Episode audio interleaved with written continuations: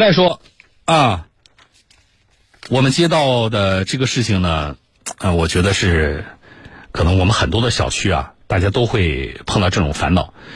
南京江宁区的朱先生跟我们来求助，他说呢，他所在的那个小区叫做红叶苑，这小区的里边不少房子呢，被人违规改造之后呢，就对外出租了，而且呢，这个违规改造就指他把他改变了原来呃那个房屋的结构。啊，影响到小区的正常生活。他说啊，很多的二房东从房主的手里把房子买来，随后呢将房子隔成了好几个房间，然后对外搞高价的出租。这小区里不少住户会碰到什么情况呢？夜深人静的时候，自己在睡觉，你在你你在你们家哪睡觉？卧室嘛，对不对？可是你的卧室的上边啊，你的楼上就会传来哗哗的水声。啊，就跟改造有关。来听，朱先生告诉记者，红叶苑小区是去年十一月份交房的，交房以后他就花了三十多万元对房屋进行了装修。入住以后，每到夜深人静的时候，坐在客厅或者躺在床上，他和家人就能听到头顶传来奇怪的声音。我奶奶平时说睡觉的时候，晚上如果静下来，是能听到有水流的声音的。随后，朱先生的家人上楼查找怪声的来源，敲开楼上住户的大门后，他们发现原本的两室一厅已经被隔成了三房。那个房子里不住了三户就是特工嘛，其中有一户把门开开了，然后父亲进去一看，客厅位置那台搞起那个房间之后，那边有浴室厕所，另外原本的一个房间里面也搞了一个浴室跟厕所，就等于说这个房子里面有三个厕所。哎，三个浴室。朱先生告诉记者，根据我国城乡建设部发布的《住宅设计规范》相关规定，卫生间不应直接布置在下层住户的卧室、起居室、厅、厨房、餐厅的上层。除此之外，《住宅室内装饰装修管理办法》也明确规定，不得将没有防水要求的房间或者阳台改为卫生间。楼上出租户的做法明显已经违规。如果现在不进行整改，那么后期楼上的卫生间出现渗水情况，后果将不堪设想。我家装潢花了三十万，你说你将来你那谁来给我给我保证你这个不漏？而且你这样搞已经违规违法了。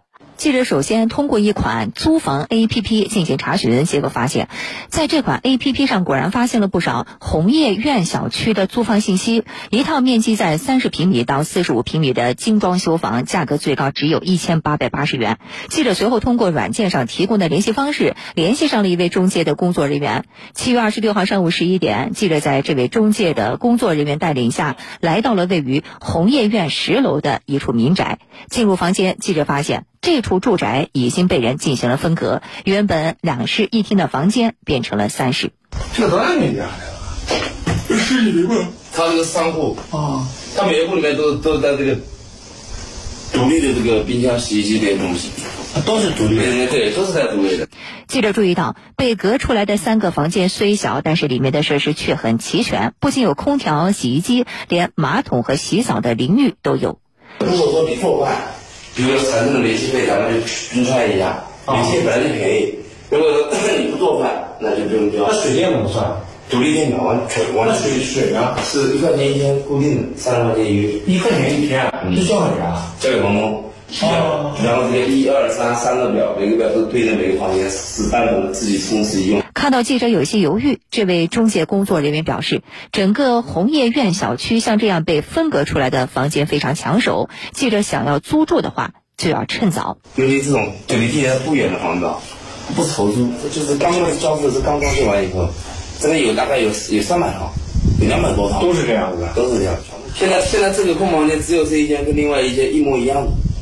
随后，记者又跟随这位中介工作人员来到了七楼的一处房屋。这里的房子同样被分隔成了小的隔间，并且里面的设施更加齐全。他为什么贵一百块钱呢？因为他把厨房独立的搬进来了，加了个独立厨房。啊，家里做饭，比如假设是煮个面条或干嘛，就人就不用出去了。七月二十六号下午，记者将情况了解清楚后，联系了江宁区东山街道岔路社区。很快，社区的工作人员就赶到了红叶苑小区。工作人员表示，红叶苑小区是去年十一月份交付的，交付以后，部分小区居民因为并不居住，就将房子直接租给了二房东，而二房东拿到房子以后，就开始进行违规改造。南京市江宁区岔路社区网格长田阳。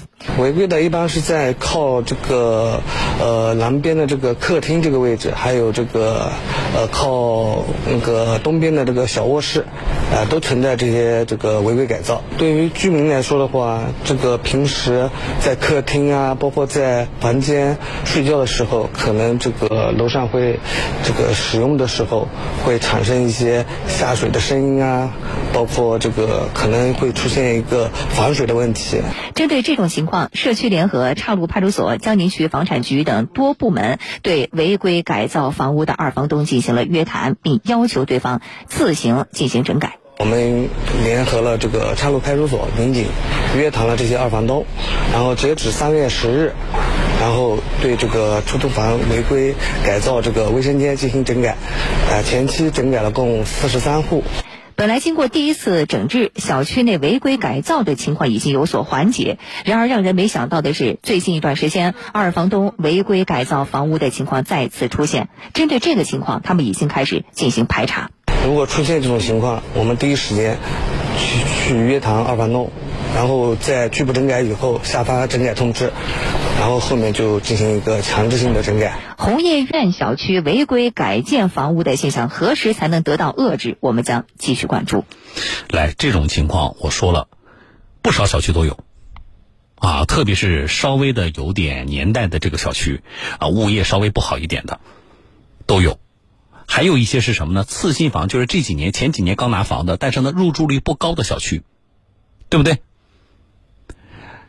这个事情最大的风险还不是说我晚上睡觉的时候头顶在冲马桶，最大的风险在于你这样的改造，一个是水，一个是电，啊，直接涉及到如果漏水，就是给楼下的正常居住的那个住户到会带来非常大的财产的损失和生活困扰。还有一个就是用电的安全问题，啊，你房东你是什么独立电表了，对吧？收电费你是容易了，但是你的就是这样的二房东的呃线路的铺设改造，你能指望说哎他做的很科学，哎用料很好吗？